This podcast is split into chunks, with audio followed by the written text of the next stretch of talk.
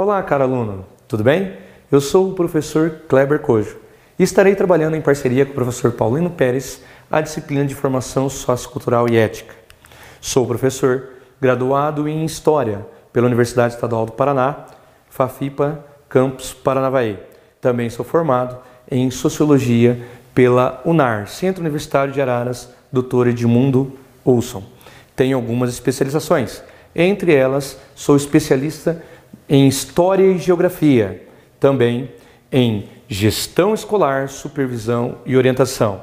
Sou especialista também em Educação de Jovens Adultos, EJA, e por fim, a minha última especialização é em Didática e suas tecnologias no EAD. Sou docente de Educação Básica, tanto do ensino fundamental e médio, pela Secretaria de Estado de Educação do Paraná. Também ainda sou docente na Educação Básica na, no setor privado, na instituição FATES Premium com o ensino médio. Sou docente do ensino superior nos cursos de arquitetura. E por fim, sou supervisor de tutoria e tutor na educação à distância, na famosa EAD. Vou trabalhar com vocês os capítulos finais da apostila. Então a gente vai ver a unidade 3 e a unidade 4 da apostila.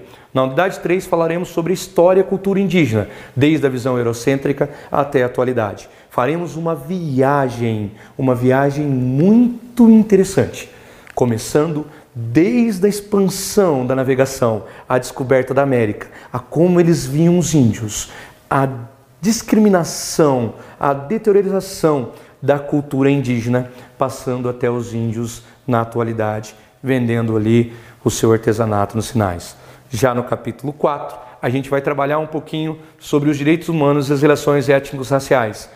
Entenderemos um pouquinho sobre alguns conceitos, alguns termos sociológicos para a gente compreender essa questão racial. E assim, por fim, entenderemos um pouquinho a Lei 10.639, que inclui no currículo básico a questão da cultura afro e a Lei 11.645, que inclui também a cultura indígena. Muito obrigado, espero revê-lo nas próximas aulas e até mais. Olá, alunos, muito prazer, eu sou o professor Paulino Pérez e iremos iniciar uma disciplina chamada Formação Sociocultural e Ética. Eu sou graduado em História pela Unespar de Paranavaí, Universidade Estadual do Paraná, Sou especialista em Didática e Tecnologia na Educação pela FATES, Faculdade de Tecnologia e Ciências do Norte do Paraná, e também mestrando em Ensino Profissional em História pela Unespar de Campo Mourão.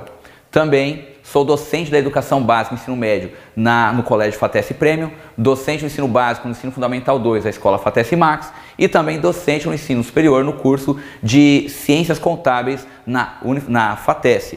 E sou também tutor do ensino à distância na FATES.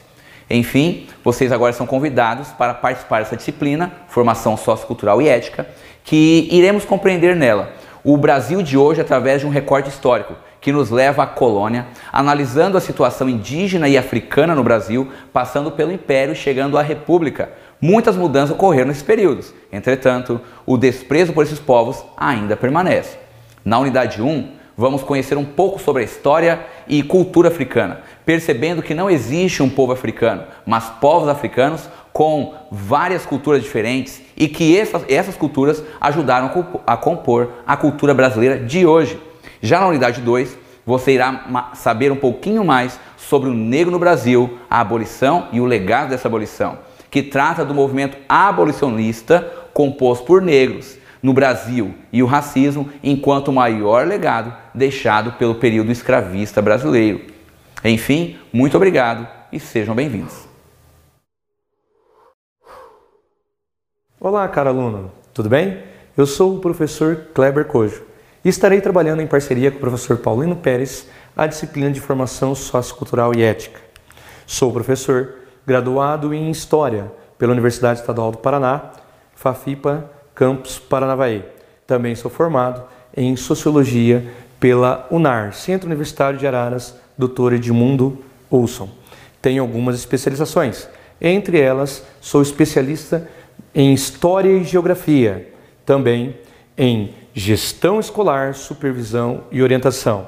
Sou especialista também em Educação de Jovens Adultos, EJA, E por fim, a minha última especialização é em didática e suas tecnologias no EAD. Sou docente de educação básica, tanto do ensino fundamental e médio, pela Secretaria de Estado de Educação do Paraná. Também ainda sou docente na educação básica na, no setor privado, na instituição FATES Premium com o ensino médio. Sou docente do ensino superior nos cursos de arquitetura. E por fim, sou supervisor de tutoria e tutor na educação à distância, na famosa EAD. Vou trabalhar com vocês os capítulos finais da apostila. Então a gente vai ver a unidade 3 e a unidade 4 da apostila. Na unidade 3 falaremos sobre história e cultura indígena, desde a visão eurocêntrica até a atualidade. Faremos uma viagem, uma viagem muito interessante, começando desde a expansão da navegação, a descoberta da América, a como eles viam os índios, a discriminação, a deteriorização da cultura indígena, passando até os índios na atualidade, vendendo ali o seu artesanato nos sinais.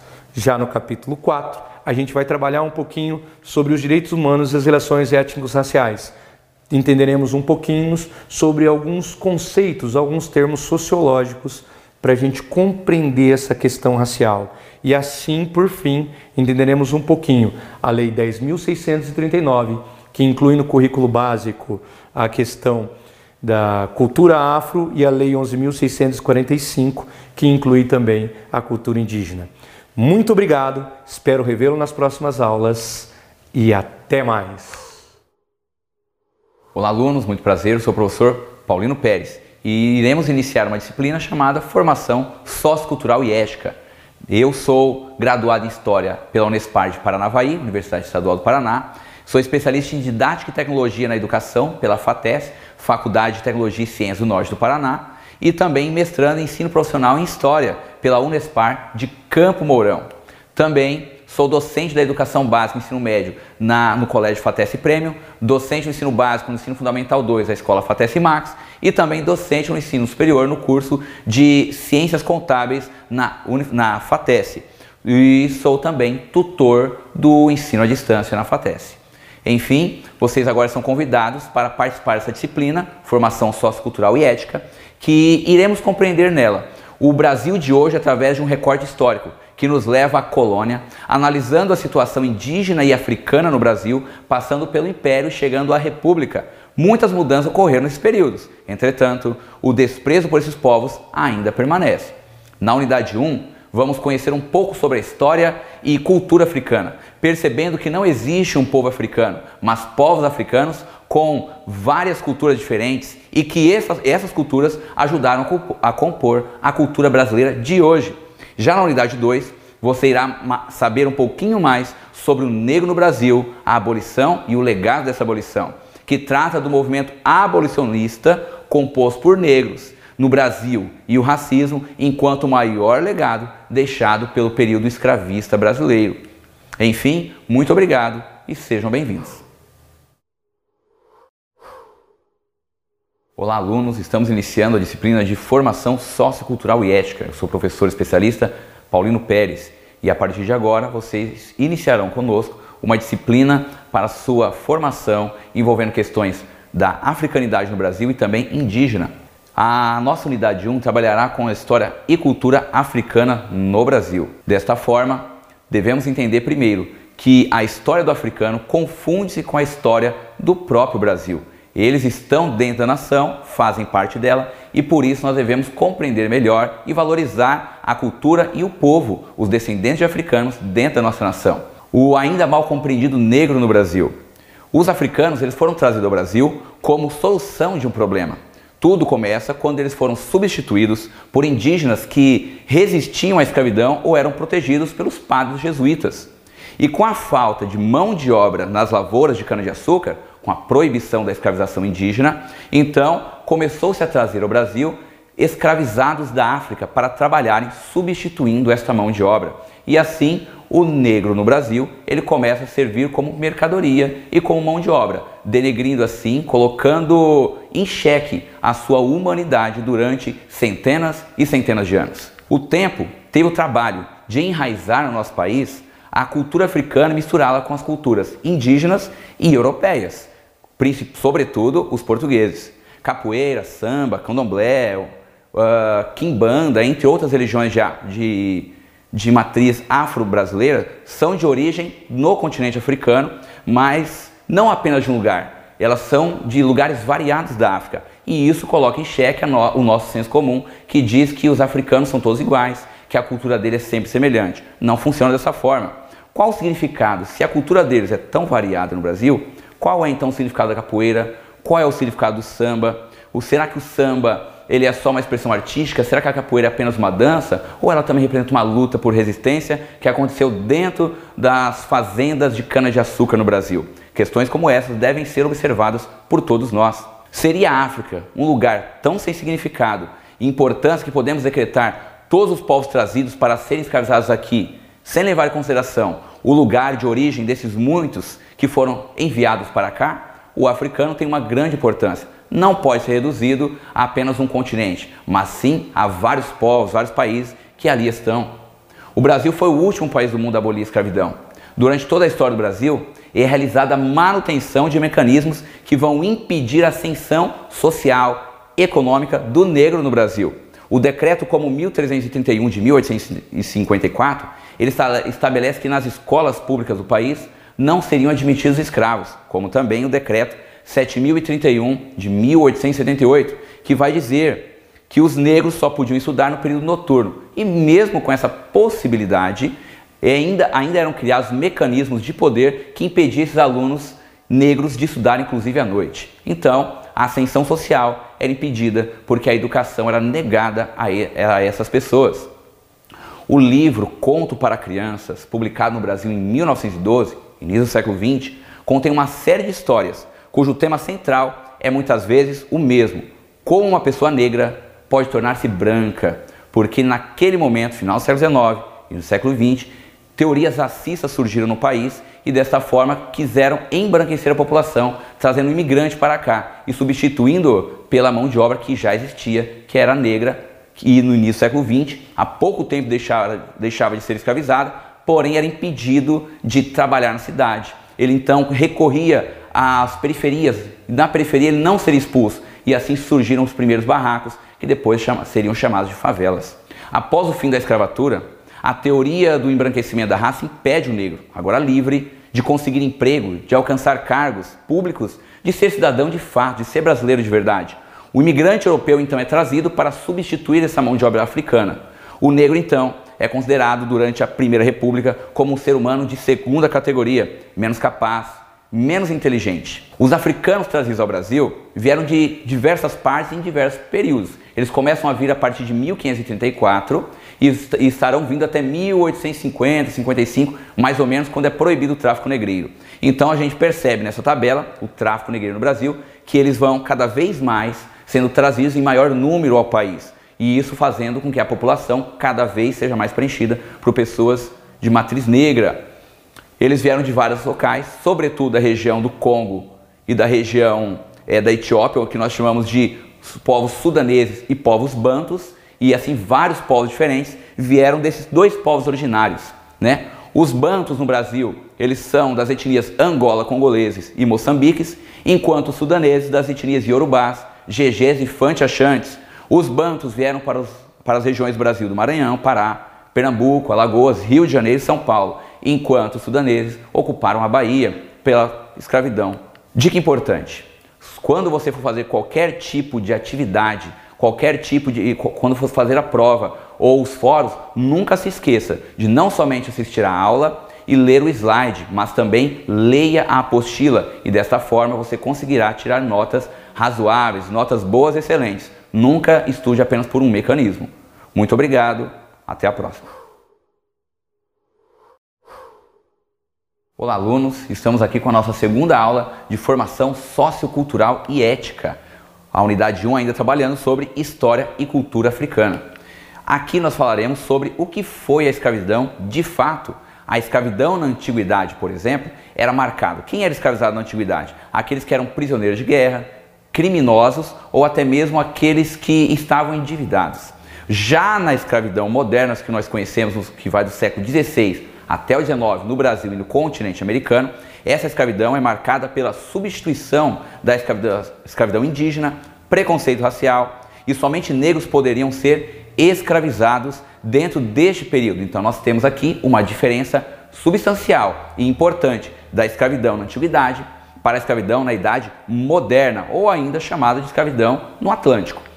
É, o tráfico negreiro no mundo, conforme a tabela a seguir, ela teve como destino os países muçulmanos, uma população envolvendo 13 milhões de habitantes, e, escravizava para povos muçulmanos, por povos muçulmanos, para povos muçulmanos. Os povos do Oceano Índico, eles escravizaram cerca de 4 milhões de habitantes para povos europeus. Já a escravização envolvendo as Américas, o Oceano Atlântico, envolveu 20 milhões de pessoas escravizadas que foram escravizadas por povos europeus, principalmente é, portugueses, espanhóis e ingleses, trazendo para Brasil, América Espanhola e Estados Unidos. Então esta é uma diferença numérica importante. Você deve entender que a escravização que aconteceu moderna, ela foi muito mais complexa e numerosa que as escravizações, os modelos escravocratas anteriores à escravização moderna.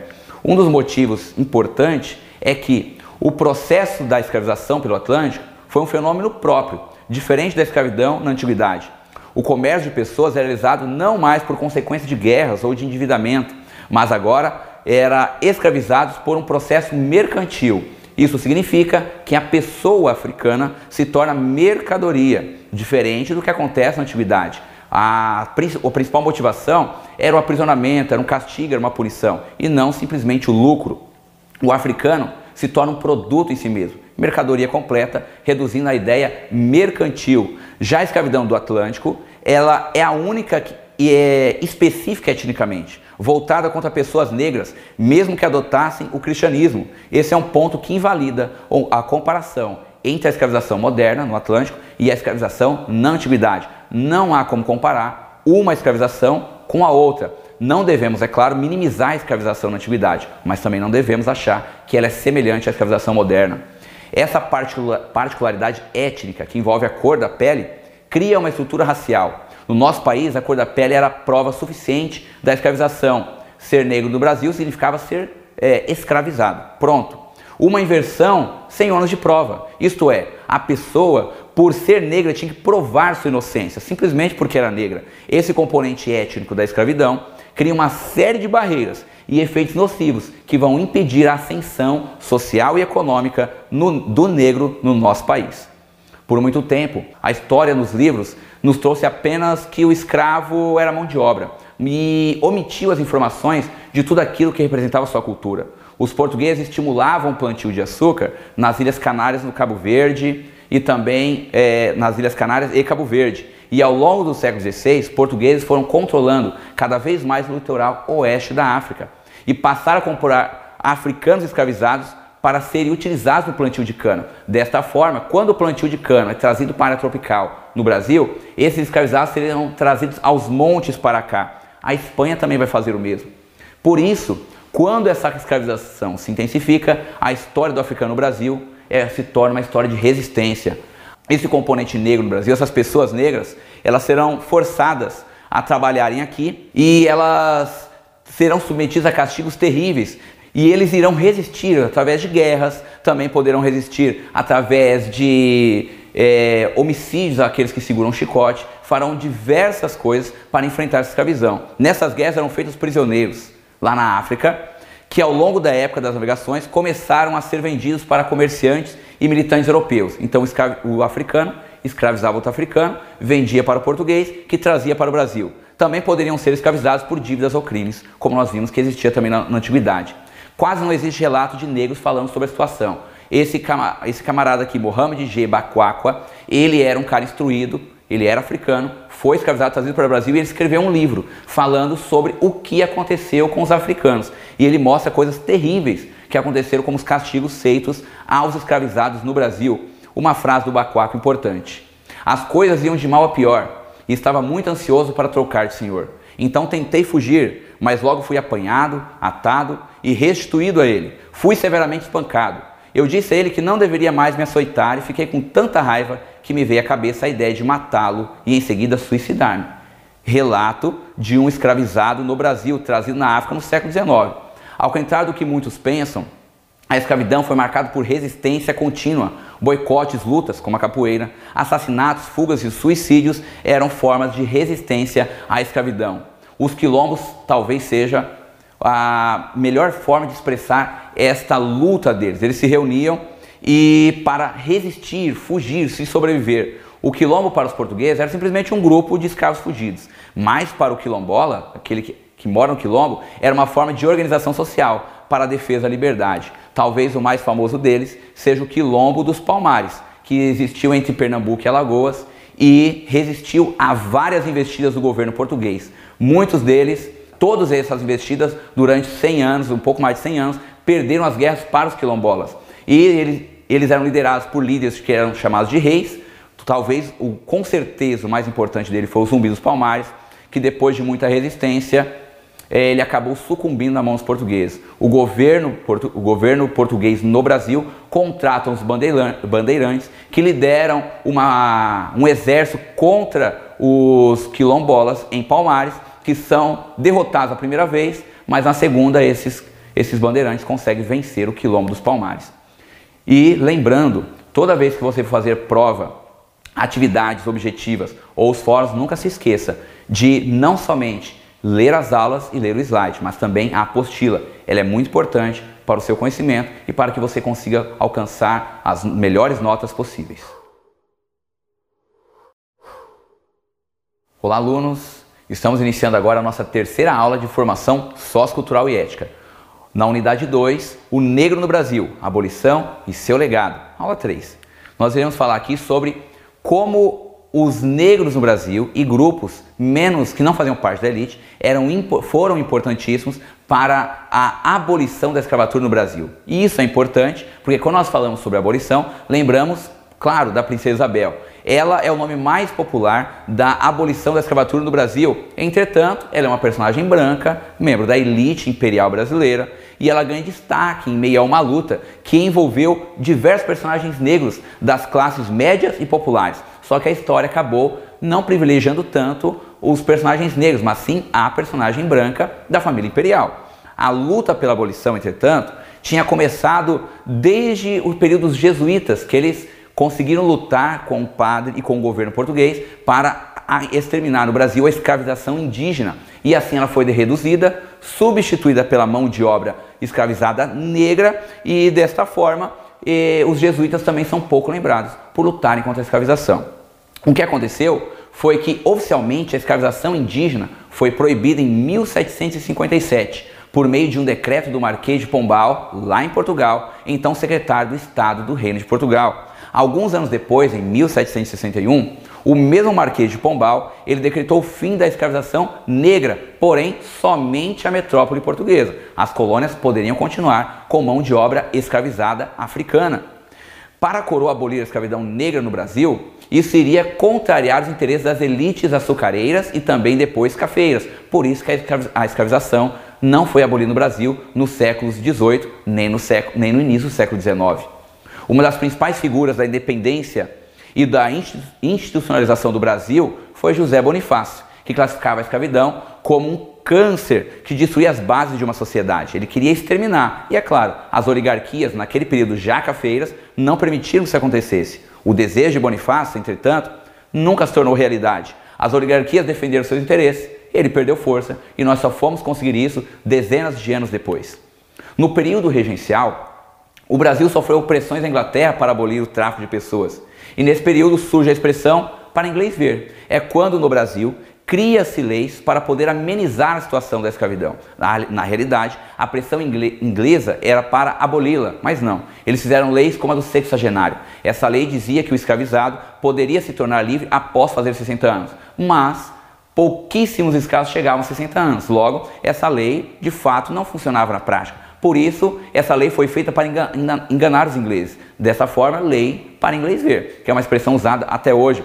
Da mesma forma foi feita a lei do ventre livre, outra lei para inglês ver, que os filhos nascidos de escravas, eles não seriam escravizados. Entretanto, ele deveria conviver com a mãe, e assim ele era criado dentro das fazendas do, de café e eles eram escravizados tal qual a sua mãe era. Então, era outra lei para enganar inglês, apenas para inglês ver. O comércio atlântico de pessoas negras é progressivamente combatido com forte pressão britânica, incluindo o uso da força contra os navios e chega ao fim 1856. Esse tipo de obra foi, foi substituído pelo comércio interno entre diferentes regiões do Brasil. Já que nós não podemos comprar escravizados da África mais, nós iremos agora fazer esse comércio de escravizados internamente, entre as províncias, entre os estados brasileiros. A isso, soma-se a Guerra do Paraguai, onde milhares de soldados africanos e descendentes de africanos escravizados, eles lutam e depois eles voltam para suas casas. Retornam vitoriosos, mas eles não têm nenhum tipo de benefício do governo e isso aumenta a pressão dos grupos abolicionistas a favor da abolição, contra a escravização negra no Brasil. Algumas figuras abolicionistas são o poeta Castro Alves, a maestrina Chiquinha Gonzaga, famosa pela sua marchinha de carnaval gravada em 1889, ou Abre Alas, entre muitos outros, políticos como Joaquim Nabuca, Nabuco, enfim. Perceba que muitos são os personagens históricos que são negros no, no momento da abolição. Entretanto, apenas os brancos ganham destaque por isso. É, para que vocês tenham uma ideia, aqui eu trouxe o um mapa dos Estados Unidos para comparar como os Estados Unidos têm um legado da escravidão, já que eles também mantiveram a escravidão por centenas de anos. No primeiro mapa estão os estados livres da escravidão. Os livres em verde, 1861, e os vermelhos são os estados escravistas em 1861, século XIX, nos Estados Unidos. No segundo mapa, nós temos aqui um paralelo, um mapa de 2018, mostrando o IDH desses estados. A cor mais escuro preto mostra que são os maiores IDHs dos Estados Unidos, os estados em preto. Já a cor vermelha também é um IDH bem alto, entre 920 e 940 são as cores vermelhas, os estados em cor vermelha. Em cor amarela nós temos aqui os estados que têm o IDH intermediário, dentro da lógica americana, que vai de 0,900 a 0,920. E em branco eu deixei separado os estados que apresentam menor IDH dentro dos Estados Unidos da América. Olha só a coincidência que existe aqui. Os estados vermelhos, em 1861, escravistas, são mesmos que hoje têm o menor IDH nos Estados Unidos e em 2018. Então, o legado da escravidão é um legado de desigualdade social e miséria, não só nos Estados Unidos, mas em toda a América Latina, incluindo o Brasil. Então, novamente, quando você for fazer a sua prova, as suas atividades ou os fóruns, não deixe de ler a apostila. Não leia somente o slide e nem assista também somente a aula. Leia a apostila, é indispensável para que você consiga tirar notas cada vez melhores e venha ser aprovado com excelência na disciplina de formação sociocultural e ética. Muito obrigado. Olá, alunos. Bem-vindos a mais uma aula. Agora nós ainda na unidade 2, o negro no Brasil, abolição e seu legado, aula 4. Aqui nós falaremos sobre o legado da escravidão, ou seja, a escravidão gerou muitas consequências ao país. E o maior, a maior consequência, infelizmente, acaba sendo o racismo. Não é de bom tom puxar o assunto da cor, pois afinal de contas, em caso de enforcado, não se fala em corda. Horaci Nogueira, 1998. Horaci Nogueira vai fazer um trabalho sociológico mostrando qual é a diferença do racismo no Brasil, que ele chama racismo de marca, e nos Estados Unidos, racismo de origem. A desigualdade social é um fenômeno mundial na sociedade contemporânea e é reflexo da má distribuição de renda. E hoje estamos entre os 10 países com maior desigualdade social do mundo. Metade dessa população é negra. Então, o negro ele, tem, ele acaba tendo menos chance de ascensão social, graças a um legado da escravidão. Horaci Nogueira, então, ele vai analisar o racismo através de um olhar sociológico e se orienta no sentido de desvendar o estado das relações entre os componentes brancos e negros na população brasileira. E desta forma, Nogueira aponta para a intensidade do racismo, onde nos Estados Unidos era explícito, havendo inclusive diversas leis que separavam brancos e negros na sociedade, enquanto que no Brasil é, até existiam leis, só que eram leis mais simples, com menor intensidade social, e o racismo se aparece de forma implícita, escondido, disfarçado. Desta forma, o autor chamou o racismo explícito norte-americano de racismo de origem, enquanto o racismo implícito brasileiro de racismo de marca. Mas o que é racismo? Entende-se racismo de marca como preconceito de cor uma vez que está associado ao fenótipo, ou seja, aparência física, o do indivíduo, do personagem. Já o de origem está relacionado a um preconceito ligado à genealogia do indivíduo. Então você pode até ser branco, mas se você for filho de negros, você sofrerá racismo nos Estados Unidos. No Brasil isso não acontece, porque depende da sua aparência física. Quanto mais traços negros você tem, mais racismo a pessoa sofre. Dessa forma, você separei alguns pontos para falar sobre como os negros é, acontece esse tipo de preconceito no Brasil. Quando o preconceito de raça se apresenta em relação à aparência da pessoa, quando toma os traços físicos do indivíduo, a fisionomia, os gestos, o sotaque, é nomeado como racismo de marca. Mas quando apenas a suposição de que esse indivíduo descende de certo grupo étnico, no caso do grupo étnico negro, para que ele vai sofrer as consequências do preconceito. E isso denomina-se racismo de origem, segundo Horaci Nogueira. Olha só mais o que diz Nogueira. Nos Estados Unidos, o branqueamento pela miscigenação, por mais completo que seja, não implica incorporação do mestiço ao grupo branco, mesmo de cabelos sedosos e loiros, pele branca, nariz afilado, lábios finos, olhos verdes, sem nenhum traço característico se possa considerar como negroide, e mesmo lhe sendo impossível biologicamente produzir uma descendência negroide, por mais esforço que faça para todos os efeitos sociais, o mestiço continuará sendo negro. Nos Estados Unidos, não importa o quão branco você seja, se a pessoa sabe que a sua origem é de família negra, você sofrerá um preconceito racial. Nos Estados Unidos, devido à definição de negro, há indivíduos completamente brancos que são considerados negros por se envolveram com pessoas negras ou por amizade ou por relações afetivas. São chamados de nigger lover, isto é, os que amam ou gostam de negros e sofrem preconceito racial igualmente.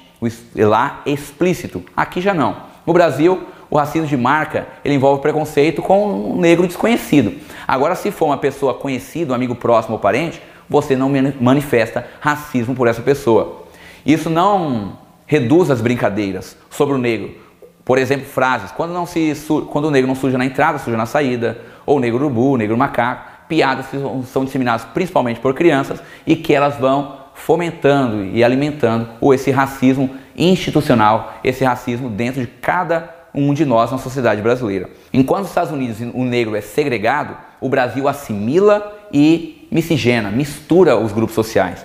Acreditamos no Brasil no mito da democracia racial, da miscigenação das três raças, brancos, negros e indígenas. Não é uma mentira. Entretanto, muito se reduziu a discussão étnica quando se fala em miscigenação. Pouco se fala sobre a cultura indígena, pouco se fala sobre a cultura africana. Acreditávamos que a mistura das raças embranqueceria o povo brasileiro, ou seja, acreditávamos que ser branco era melhor que ser negro. No Brasil, quando há um casamento pessoa branca e negra, a pessoa fala, ah, coitada, teve azar porque casou-se com um negro, e vice-versa. Enfim, as pessoas vão manifestar o racismo de forma implícita no país.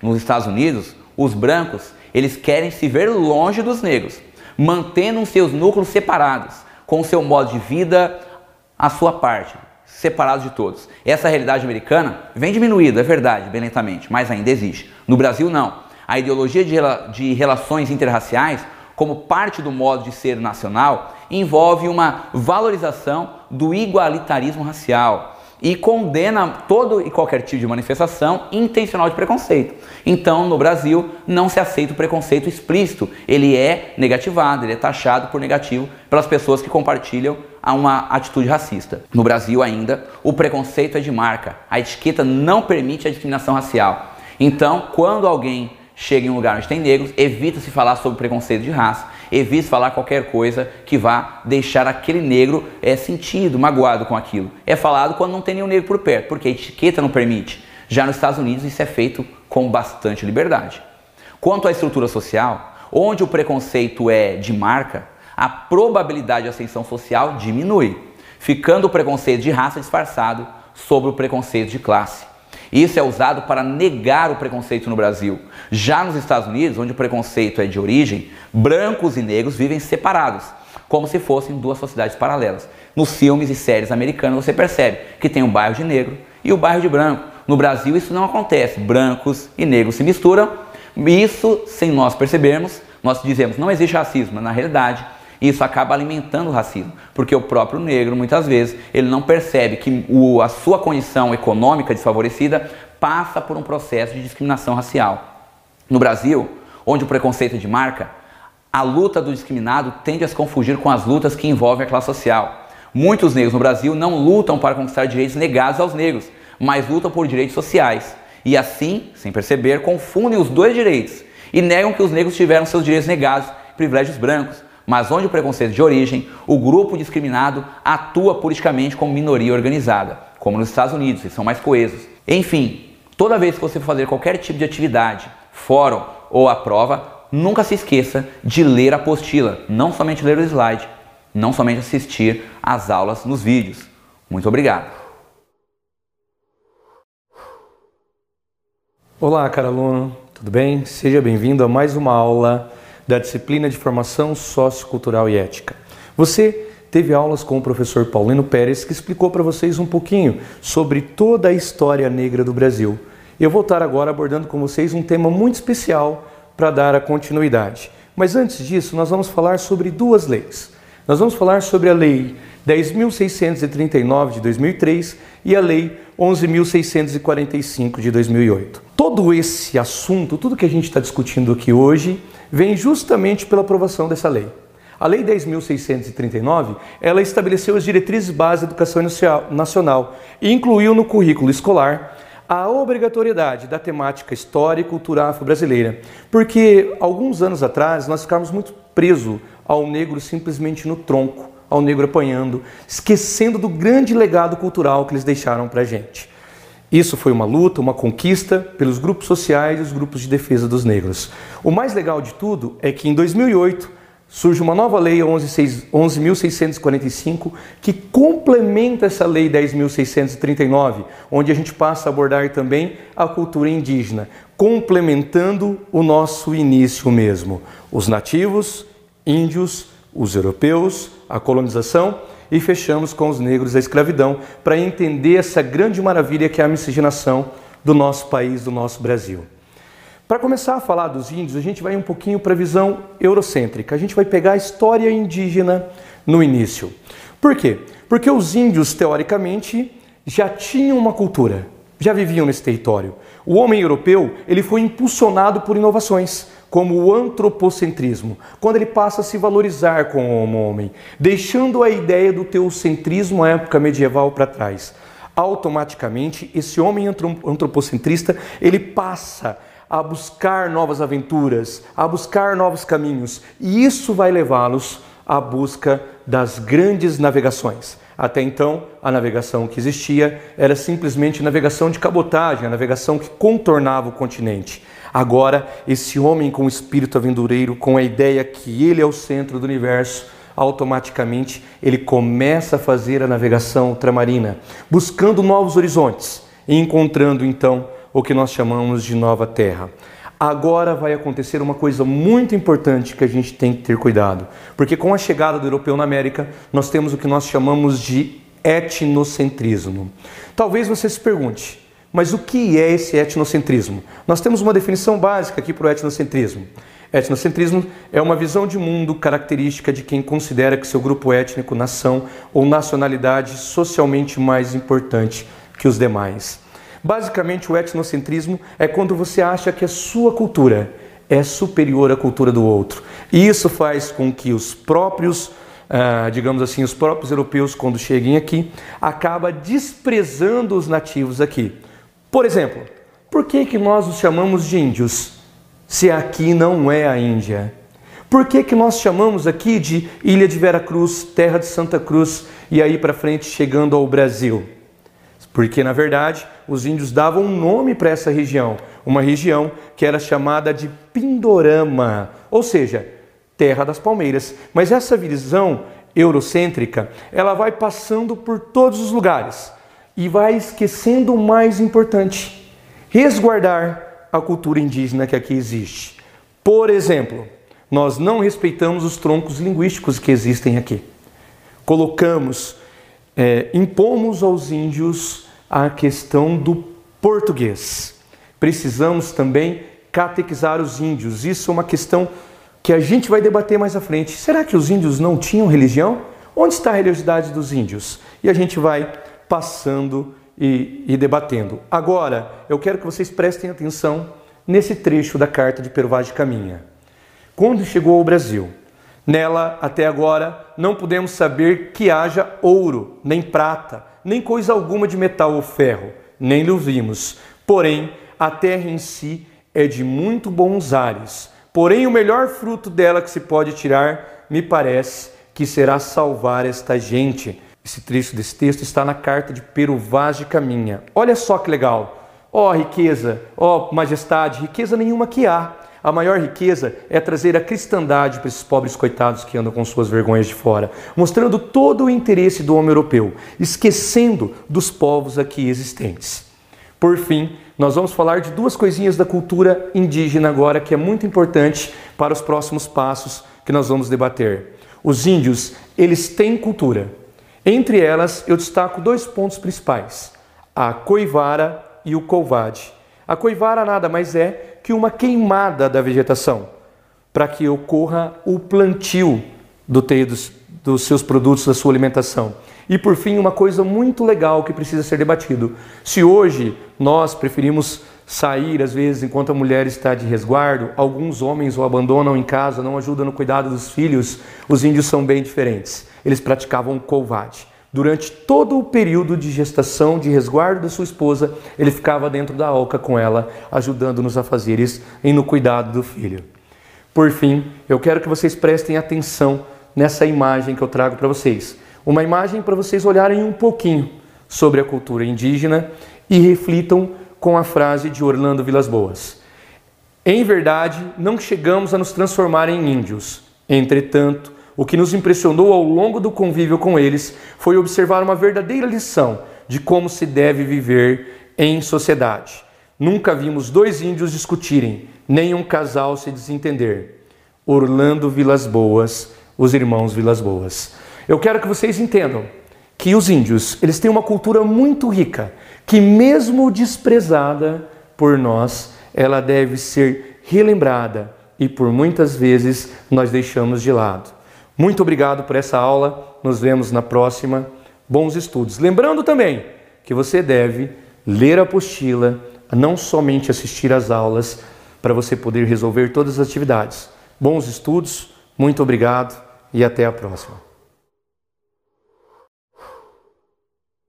Olá! Seja bem-vindo a mais uma aula da formação sociocultural e ética.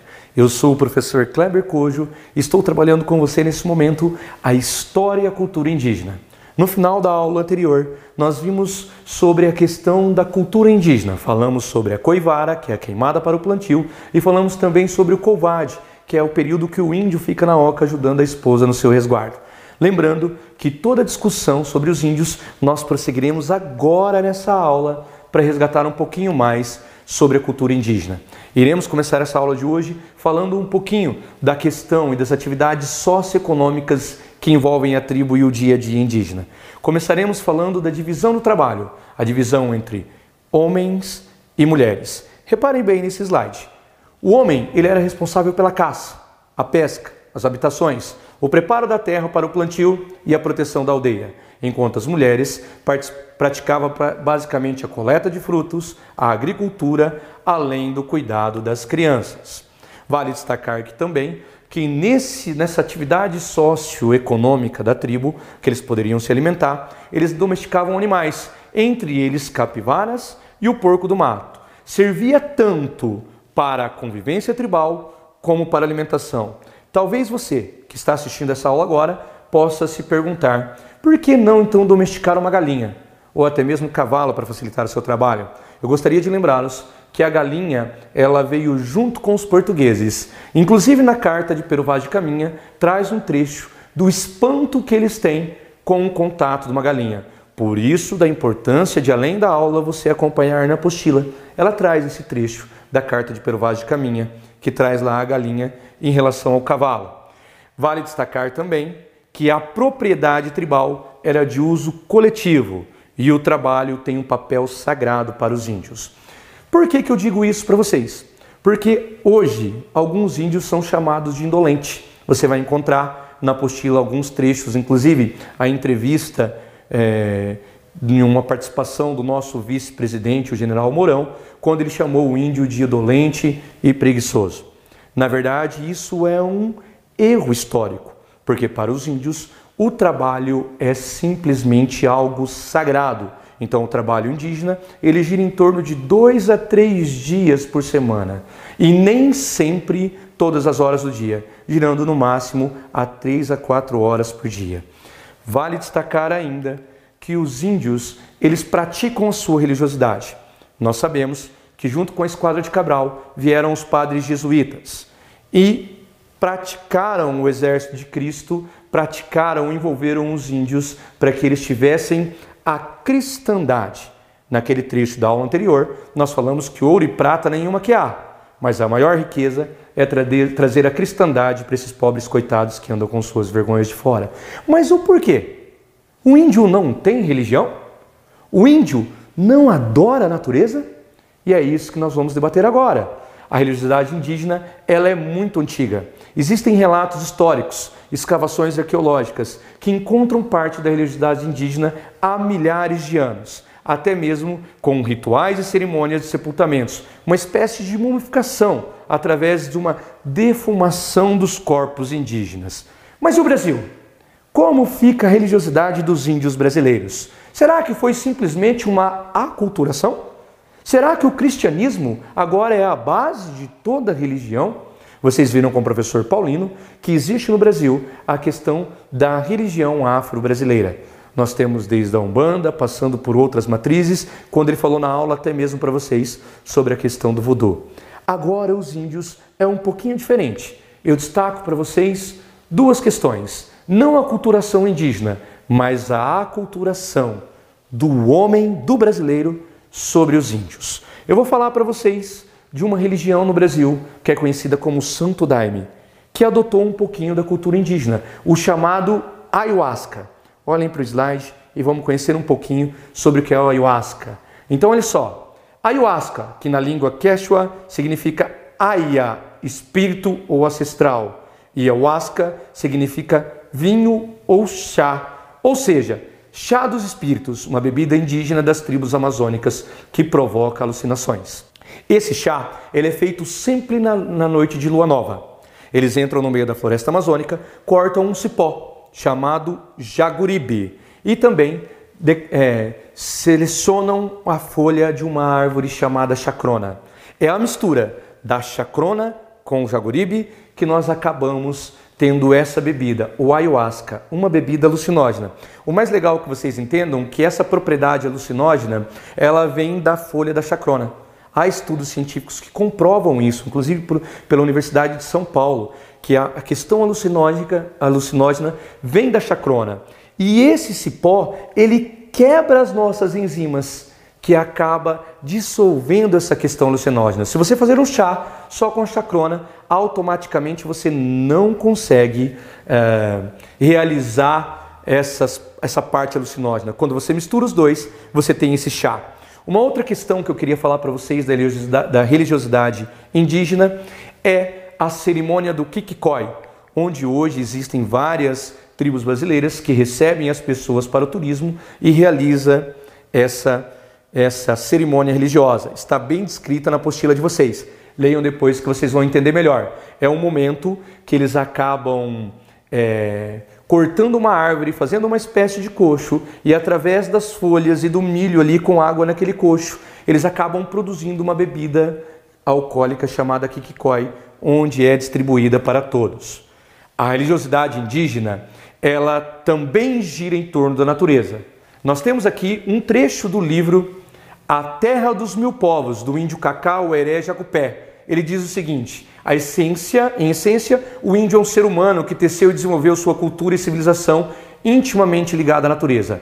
A partir dela, elaborou suas tecnologias, teologias, cosmologias, sociedades que nasceram e se desenvolveram de experiências, vivências e interações com a floresta, cerrado, rios, montanhas e as respectivas vidas dos reinos animais, mineral e vegetal. A religiosidade indígena, mesmo com tanta riqueza, acaba sendo miscigenada com a cristandade que foi absorvida pelos nativos. Eles foram catequizados à força. Mas como estão os índios hoje? Eles estão abandonados em todos os lugares. Talvez na sua cidade você encontre índio vendendo artesanato. Será que ele está no sinal vendendo artesanato porque ele quer? É uma questão de sobrevivência. Leia a apostila que você vai entender um pouquinho melhor da situação atual do índio hoje. Por fim, uma última imagem com uma última frase de Orlando Vilas Boas. Ele diz o seguinte: o índio só pode sobreviver dentro da sua própria cultura. Então, respeitamos isso. Analise bem, entenda que o índio tem uma cultura maravilhosa, que apesar de toda absorção, grande parte da nossa cultura vem tanto da cultura afro quanto da cultura brasileira. Muito obrigado, até a próxima aula. Olá, seja bem-vindo a mais uma aula de formação sociocultural e ética. Eu sou o professor Kleber Cojo e agora a gente vai mudar um pouquinho de assunto. Nas outras aulas, a gente discutiu um pouquinho sobre a cultura indígena. Agora, nós vamos falar um pouquinho das relações étnicos, raciais e direitos humanos. Mas para começar esse debate, nós temos que entender um pouquinho sobre o que é etnia. A palavra etnia, ela tem sua origem na palavra grego etnos, que significa povo. Por fim, ela vai no latim, onde o seu significado levava as pessoas que não praticavam o cristianismo. Ela era relacionada aos pagãos. Então, para a gente discutir um pouquinho sobre essa relação de etnia, nós temos que entender o porquê que ela foi escolhida para a gente definir uma raça. Porque nós já deixamos de lado essa palavra e hoje a palavra etnia é a mais aceita entre os estudiosos. Agora, eu quero que vocês prestem atenção nos slides, que a gente vai buscar uma definição. Algumas definições. Então vamos lá. Definição de raça é uma categorização que pretende classificar os seres humanos, pautando-se em caracteres físicos e hereditários. Grupos de, ainda no slide, nós vamos olhar um pouquinho aí. Você está vendo na sua tela a palavra etnia, também retirada do dicionário Aurélio, que significa ela é um substantivo feminino que ela, ela vem de coletividade, que se diferencia por suas especificidades.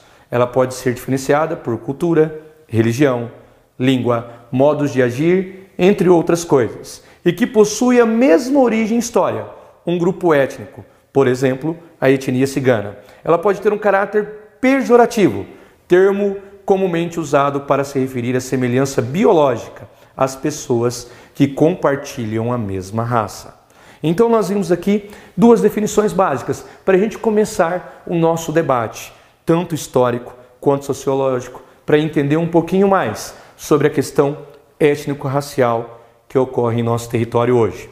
Então, olha só, para complementar o que nós falamos de raça e também de etnia, nós temos que entender a palavra cultura. Porque tudo a junção desses termos, tanto raça, etnia e cultura, nós conseguimos identificar em um povo a, a sua origem. Então, olha só, para completarmos o conceito de raça e etnia, temos que conhecer o conceito de cultura e definirmos que a palavra cultura, cultor, tem sua origem germânica, que tem o significado de reunião de todos os aspectos espirituais de uma determinada comunidade. Outro termo que vem do francês, que se refere às conquistas materiais de um povo ou desenvolvimento social de um determinado grupo ou comunidade. Preste muita atenção. A partir do momento que você consegue entender que existe o termo raça, o termo etnia e, por fim, cultura, você acaba relacionando esses três. E através dessa relação, você consegue identificar a origem de um povo a ser estudado. Por exemplo, nós você acaba entendendo que o brasileiro é uma miscigenação, tanto uma miscigenação ética, uma miscigenação cultural e uma miscigenação racial. Então, olha só, vamos voltar um pouquinho para o caráter sociológico agora. Nós vamos usar a, a questão da palavra uh, cultura. Ela foi usada pela primeira vez pelo antropólogo Edward Taylor, que escreveu o livro Evolucionismo Cultural. Eu quero que vocês entendam que Eduardo, Edward Taylor, ele tenta falar um pouquinho para vocês dessa questão cultural, que existiam uma escala, estaríamos divididos em graus culturalmente. Então, o evoluísmo cultural foi usado por várias correntes científicas. E essas correntes científicas, por sua vez, utilizaram-se da ideia de Taylor para justificar barbáries, entre elas o imperialismo, ou neocolonialismo, onde o desenvolvido precisa levar a cultura para o subdesenvolvido, onde o superior precisa levar a cultura para o inferior. Voltando àquele termo que você conheceu nas aulas anteriores, o etnocentrismo, A minha cultura é melhor que a sua. Será que isso é correto? Lembra das aulas anteriores? Dando seguido, seguindo ao nosso conteúdo, que ele tem que ser um pouco mais enxuto, lá na apostila está um pouquinho mais explicado para vocês, alguns termos sociológicos para a gente entender essa questão da cultura. Passamos pelo determinismo geográfico, que é uma teoria que apresenta as diferenças físicas e culturais entre homens, tomando por base os meios geográficos, onde eles vivem, onde eles acabam sobrevivendo, o seu território, a sua terra, o meio ambiente total. E por fim, agora, o determinismo biológico, que tem sua fundamentação e suas explicações em argumentos da biologia. Ainda no slide, nós iremos perceber duas coisinhas para entender um pouquinho mais dessas relações étnicos-raciais. O monogeísmo, que baseava-se nas escrituras bíblicas, acreditavam que a humanidade era uma. O homem teria se originado de uma fonte comum, sendo os diferentes tipos humanos eram degeneração ou perfeição do Éden. O poligeísmo contestou o dogma monogeísta da igreja. Esse pensamento afirma a existência de vários centros de criação, que corresponderiam, por sua vez, às diferenças raciais observadas. Relembrando, o monogeísmo, ele é uma caráter, uma questão religiosa, onde todos viemos de uma única pessoa, todos saímos do, do jardim do Éden e por isso nós estaremos espalhados aí pelo mundo. Já o poligeísmo, ele acaba contestando essa ideia e mostrando a diversidade entre os povos que existem até hoje. Uma frase para a gente encerrar a nossa aula. A bondade nada sabe de cores, credos ou raças. Todas as pessoas nascem iguais. Abraham Lincoln. Atenção! Olhem bem isso. No mundo moderno, o conceito de raça, já, de raça já não é tão usado, pois foi substituído pelo conceito de etnia, mais complexo e abrangente, retomando a ideia de uma humanidade única, com uma origem comum. No entanto, diferentemente dos períodos anteriores, que confirmam a nossa origem comum e com algumas diferenças genéticas, como a cor da pele e a cor dos olhos, cabelos e etc. Eu quero dizer para vocês no final dessa aula, para que vocês entendam: todos somos iguais, independente da cor da pele, independente de onde você mora. Nós estamos presentes. E o mais importante, que foi utilizado lá pelo professor Paulino, uma frase também uh, que dizia que nós, de Nelson Mandela, nós aprendemos a odiar, e se nós aprendemos a odiar, nós podemos também aprender a amar. Muito obrigado e até a próxima aula. Olá, seja bem-vindo, caro aluno. Estamos de volta com a nossa disciplina de formação sociocultural e ética. Eu sou o professor Kleber Cojo e a gente está trabalhando as questões relacionadas à questão étnico-racial e os direitos humanos. Então vamos lá. Para começar a aula de hoje, nós vamos falar uma coisa bem legal, o chamado darwinismo social e a questão da eugenia. Vocês sabem que Darwin, Dar, Charles Darwin criou a ideia do evolucionismo, né? A questão do homem, o macaco vai evoluindo, evoluindo até se transformar nessa beldade aqui. Né? Eu acredito que eu sou essa beldade porque quem disse foi minha mãe e mãe não mente. Mas voltando agora um pouquinho para a aula, a gente vai falar um pouquinho sobre essa questão da evolução que Darwin propõe. É muito interessante você entender que a sociedade ela passa por transformações. O capitalismo ele passa desenvolvendo uma nova sociedade, uma nova cultura, onde nós temos a questão do lucro, do capital. E isso faz com que as sociedades comecem a se diferenciar entre uma e outra e a relação de conquista. Para isso, a gente passa para uma questão bem legal que eu já disse na outra aula, a questão onde o superior quer dominar o inferior. Nós estamos falando de sociedades desenvolvidas que querem uh, tomar conta, levar a civilização para sociedades subdesenvolvidas.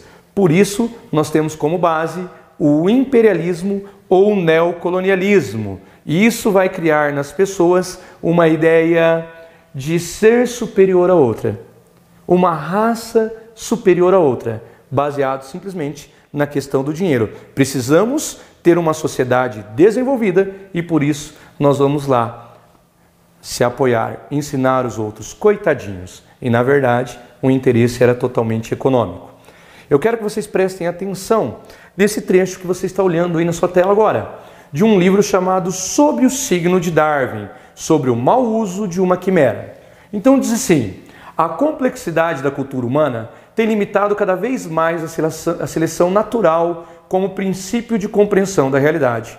A adaptação do homem nos mais variados ambientes denuncia o grau de relatividade das teorias evolutivas. A teoria da evolução natural trouxe fundamentos para as teorias sociais, como, por exemplo, as evoluções das sociedades. Eu quero que você agora, entendendo um pouquinho sobre essa questão do darwinismo social, a gente volte os nossos olhos para a questão da eugenia. Por isso, eu vou buscar um cara chamado Von Martins, que em 1845 no Brasil, ele diz que o Brasil é formado por três povos: o português, que é o descobridor, o negro, que é o motor, a força motriz, e o índio, que vem com o nascer, com a inocência motora. Só que olha só que legal para que vocês entendam esse grau de participação. Von Martins restringe a contribuição indígena e negra para a identidade brasileira às questões como idioma, pois o português brasileiro já havia incorporado várias palavras desses povos, além da culinária, a musicalidade, entre outros aspectos culturais, que seriam muito mais adereços de uma grande cultura nacional, esta sim herdada diretamente da influência europeia, iniciando assim uma ideia eugênica que já existia. Então, Von Martus, ele coloca em todo o seu trabalho, quando ele foi escolhido para realizar esse estudo, ele coloca a questão do, do nosso povo, do índio, tem uma questão simplesmente de adereço, onde o principal é o português. Por isso, nós vamos falar agora um pouquinho sobre a questão de eugenia. E eu vou buscar novamente o dicionário Aurélio, para que você entenda um pouquinho esse termo. Então, olha só, Eugenia, teoria que tenta criar uma seleção que contendo o que está presente na espécie humana. Eugênico, que diz respeito à eugenia, processo que pretende aprimorar a genética humana, disse do indivíduo apropriado para a reprodução, que vai gerar filhos fortes e saudáveis, que visa o melhoramento da raça. É muito interessante. Nós saímos de uma questão de um darwinismo, de uma evolução social, para entender um pouquinho da eugenia. Será que esse discurso da eugenia, que vem com o darwinismo social, que é imposto através mesmo do imperialismo, do neocolonialismo, cria uma questão de discriminação, de preconceito em muitos povos? A gente tem exemplos clássicos no Brasil. Por exemplo, a Constituição de 1945, que é a Constituição que vai determinar o fim da era, da era Vargas traz em sua essência uma questão eugênica. E olha só que legal, esse discurso eugenia também, ele vai transpor as fronteiras do Brasil, transpor as fronteiras mundiais e vai chegar, por exemplo, no nazismo alemão. Eu quero que vocês prestem muita atenção à questão quando nós temos a ideia que existe uma raça superior, né? que o nazismo propunha isso para os alemães e isso é reflexo da Segunda Guerra Mundial. E para superar essas ideias eugênicas que se espalham pelo mundo, nasce o que nós podemos chamar de direitos humanos em relação a, e as, nas relações étnicos-raciais. Com os direitos humanos, relações étnicos-raciais, temos a conscientização sobre a importância e a compreensão do outro, tentando conter o preconceito racial ou a xenofobia. Prestem muita atenção no que eu quero falar com vocês quando eu acabei de ler esse trecho desse slide. Eu quero que vocês entendam que os direitos humanos ele vem conter, tentar é, acabar, minimizar essa questão do preconceito racial e da xenofobia, que está impresso em todas as sociedades, de formas diferentes, como você estudou com o professor Paulino, tanto do preconceito racial no Brasil, como o preconceito racial nos Estados Unidos. Quando você assistiu às aulas anteriores, você acaba entendendo isso que eu estou falando para vocês agora. E aí, uma coisa interessante que você precisa entender é que nós precisamos evitar piadas. O Brasil ele tem uma coisa que nós chamamos de preconceito disfarçado. Ele é negro e ele é o meu amigo. Ele é preto, mas ele é gente boa. Mas por que, para ser o seu amigo, ele tem a questão do negro? E desde quando o caráter da pessoa se mede pela cor da pele? Pense um pouquinho com as coisas que você fale. E lembre também dessa questão das piadas. Se controle. Vale destacar que o preconceito é uma atitude que tem três componentes principais: afetiva, sentimentos preconceituosos em relação a grupos específicos. Cognitiva, refere-se às crenças dos membros desses grupos e aos modos como são processadas as informações sobre esses membros. Temos também a questão comportamental, que são as tendências ou atitudes que se tornam relação em relação a esses grupos. Interessantíssimo. O preconceito ele está nessas três bases, nesses três pilares. E aí sim, a gente vai ter o que nós podemos chamar de racismo universal e racismo moderno. O racismo universal diz que o homem é racista por natureza e que a nossa estrutura mental baseia-se no etnocentrismo. É uma tendência emocional que nos leva a julgar as outras sociedades, tomando como norma costumes, valores da nossa comunidade. Depois, nós temos o racismo moderno, que baseia-se na crença que o racismo é uma característica aprendida culturalmente pelo homem. Prestem atenção nessa frase para a gente encerrar o nosso dia de Martin Luther King. A alma não tem cor. E aí, uma frase que eu achei muito interessante para a gente encerrar a nossa aula de hoje. Enquanto a cor da pele for mais importante que o brilho dos olhos, haverá guerra. Meu amigo, minha amiga, cara aluno que está do outro lado, se preocupe com a questão realmente do ser humano. Esqueça a questão da cor da pele. Esqueça essa questão racial. Controle as suas emoções. E assim nós construiremos um mundo melhor. Muito obrigado. Espero que vocês tenham entendido essa aula de hoje. Obrigado. Até mais. Tudo de bom. Olá, caro aluno, tudo bem? É um prazer enorme revê-lo aqui de novo. Nós estamos encerrando a nossa disciplina de formação sociocultural e ética. Vale ressaltar que nós fizemos uma viagem sobre a questão racial no Brasil, passando sobre a questão indígena e as questões éticos raciais e os direitos humanos. A importância de valorizar a questão das culturas que tanto desprezada nos dias de hoje. Os conteúdos foram divididos basicamente em quatro unidades. Sendo que na primeira unidade você olhou um pouquinho com o professor Paulino Pérez a história e a cultura africana. Você entendeu um pouquinho que é a questão do ainda mal compreendido negro do Brasil. E aí nós fizemos um debate com o professor Paulino. Será que são, os africanos são todos iguais? De onde eles vieram? Quais as origens? Por que, que nós temos a questão uh, africana que o professor Paulino colocou lá dos bantus, os sudaneses, todo esse sistema, né? Mas como foi a escravidão? O que foi? O que os negros enfrentavam? O professor Paulino deixou claro para vocês com um relato de um negro que viveu naquela época, né? Foi bem tranquilo, ele mostrou para vocês e eu espero que vocês tenham entendido o quanto foi sofrido a questão africana. O mais interessante é que no final ele falou um pouquinho para vocês sobre a resistência negra. Ele falou para vocês sobre os quilombos. O mais interessante é que na África a palavra, a palavra quilombo ela tem uma questão de agrupamento de guerreiros, sendo que no Brasil nós classificamos simplesmente com a questão de negros foragidos, negros fugidos, uma questão maior, por isso da resistência que o professor Paulino deixou claro para vocês. Já a unidade 2, o professor Paulino trouxe para vocês o negro no Brasil. Colocou alguns personagens sobre a abolição. Mostrou para vocês que existem personagens negros, mas que nós declaramos a princesa Isabel como a grande heroína.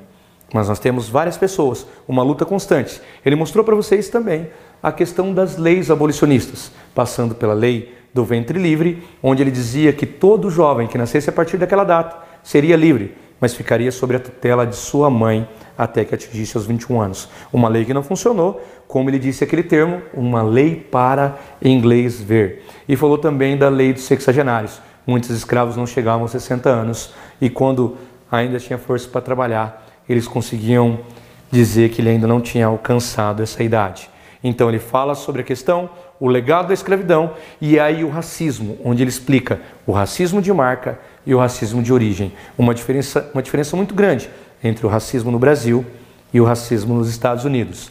Já o capítulo 3 foi apresentado por esse jovem corpo gordinho que está aqui falando para vocês. Nós vimos a história e a cultura indígena, Passamos sobre as leis 10.639, chegamos à lei 11.645, onde a inclusão no currículo escolar sobre a cultura indígena. Trabalhamos também a questão das atividades socioeconômicas da tribo, como que era dividido o trabalho entre homens e mulheres, porque para eles é um trabalho sagrado, e sendo que às vezes nós classificamos o índio como um preguiçoso, como indolente, erroneamente. Passamos também sobre as atualidades dos povos indígenas. Discutimos um pouquinho, rapidamente, sobre a questão da, dos artesanatos vendidos nos sinais. Isso você pode acompanhar também na sua apostila. Já na unidade 4, nós vimos um pouquinho mais a questão sociológica, alguns termos para debater as relações étnicos, raciais e os direitos humanos. Então você entendeu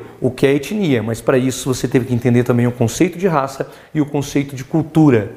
De, entendemos também o deter, determinismo, seja ele geográfico, como também o biológico e a formação do sujeito na sociedade. As origens étnicas e a formação da sociedade e o darwinismo social e a eugenia, que levou uma grande confusão, chegando até mesmo na nossa Constituição de 1945, passando até mesmo para a questão do nazismo, a questão da eugenia da raça superior. E aí a questão racial no Brasil, no século XIX, e as teorias raciais, onde a gente entende um pouquinho que esses grupos estão abandonados, estão perdidos. É um grupo minoritário que precisa sim dos direitos humanos. E aí, para a gente fazer um fechamento bem legal, eu quero que vocês leiam esse slide que está aparecendo na tela para vocês aí. No Brasil, ainda desprezam o negro e sua cultura assim como existiam o que invadem e massacram as aldeias indígenas. Os desafios para a superação dos preconceitos alimentados aos povos afrodescendentes e indígenas no Brasil ainda existem e nos cabe a tarefa de não combatê-los. Eu gostaria muito de agradecer esse tempo que nós passamos juntos, que o professor Paulino esteve aqui presente de vocês, explicou um pouquinho, propôs o fórum. Depois dessas aulas, desse resumo leia a apostila, participe dos fóruns, esteja preparado para esse desafio que é o mundo agora. Esqueça de tudo que você aprendeu até hoje e passe a entender que para um mundo melhor, sem racismo, sem discriminação, começa por você. Muito obrigado e até a próxima. Olá, nós agora iremos passar para uma outra parte do processo educacional. Iremos falar sobre o estudo de caso. Você já teve contato com atividades, fóruns, agora o estudo de caso irá trabalhar os conceitos de racismo estrutural e institucionalizado, organizados por mim e pelo professor Kleber Cojo. Primeiro uma, uma frase do Nelson Mandela: Ninguém nasce odiando outra pessoa pela cor de sua pele, por sua origem ou ainda por sua religião. Para odiar, as pessoas precisam aprender, e se podem aprender a odiar, elas podem ser ensinadas a amar. Nelson Mandela. O racismo, então, ele é cultural e no Brasil ele é muito forte. Então, como combater isso? Existem diversas formas de nós combatermos o racismo. O que é racismo institucional? É racismo institucional quando, por exemplo, em uma abordagem policial, homens brancos são ignorados e negros são revistados. Outro caso de racismo institucional quando é indicado o elevador de serviço a um negro antes que ele se apresente como funcionário do prédio. Ou seja, por ser negro, as pessoas não conseguem percebê-lo como um advogado, como um professor, já vão classificá-lo como funcionário, como trabalhador de serviços que não dependem de uma graduação. Também, lideranças religiosas, quando incitam ódio contra as religiões de matriz africana, como Umbanda, Candomblé, Kimbanda, é, Vodou, entre outras. Essa incitação Muitas vezes ela vem disfarçada como, ah, eu só estou pregando minha religião, mas no fundo está incitando, mesmo que o pastor não saiba, não tenha noção disso, ou padre, ou seja qual for o líder religioso, ele o faz, é, uma, ele faz uma incitação de ódio sem nem mesmo perceber. Por isso ele é institucional. A pessoa que o faz não percebe, mas esse racismo está ali presente. Também é racismo institucional quando é solicitada a mulher negra que tira o turbante para uma foto. Ou seja, ela não pode aparecer na foto com um símbolo da sua tradição. E isso também é um racismo institucional. Enfim, várias frases podem ser é, vistas como racismo institucional. E isso acontece no Brasil de muitas formas. Por exemplo, você lava seu cabelo? Esses cotistas chegam aqui na faculdade e nem sabem ler e escrever. Eu não sou racista, eu até tenho amigos negros. Você não sofre racismo. Quantas vezes você já foi chamado de macaco essa semana? Por que você não penteia o cabelo? Frases como essas, elas são comuns na sociedade brasileira. Cada vez mais isso acontece em menor quantidade, mas ainda continua acontecendo. Num estudo publicado pela ONU, os especialistas concluem que o mito da democracia racial, onde todas as raças vivem bem, ainda existe na sociedade brasileira e uma parte nega que existe o racismo no Brasil, o que não é real. Enfim, olha só o que o estudo da ONU vai nos trazer de informações. É, o estudo da ONU diz ainda que os negros no Brasil são os que mais são assassinados, têm menor escolaridade, menores salários, maior taxa de desemprego, menor acesso à saúde, morrem mais cedo, têm a menor participação no PIB, possuem mais representantes nas prisões e ocupam menos postos de trabalho no governo ou cargos políticos. Enfim, nós vemos que o racismo ele é estrutural, ele está em todas as estruturas da sociedade, margeando o negro, porque no resultado da nossa história, e isso que foi feito com as pessoas de origem afrodescendente no nosso país. Enfim, algumas orientações para você realizar o estudo de caso. O aluno deverá assistir aos vídeos abaixo e fazer uma análise de como o acesso à educação, sobretudo os estudos das ciências humanas, como história, sociologia, filosofia e geografia, pode contribuir para a superação do racismo institucional. Um dos vídeos é Racismo Institucional, teste de imagem, campanha do governo do Paraná, e o outro, o que é racismo estrutural. Esses dois vídeos serão analisados e você responderá na nossa plataforma online dando a sua resposta em como nós podemos superar isso, superar essa dificuldade do acesso à educação ao negro, utilizando as ciências humanas para conseguir a superação destes problemas estruturais e institucionais no Brasil, que é o racismo. Obrigado.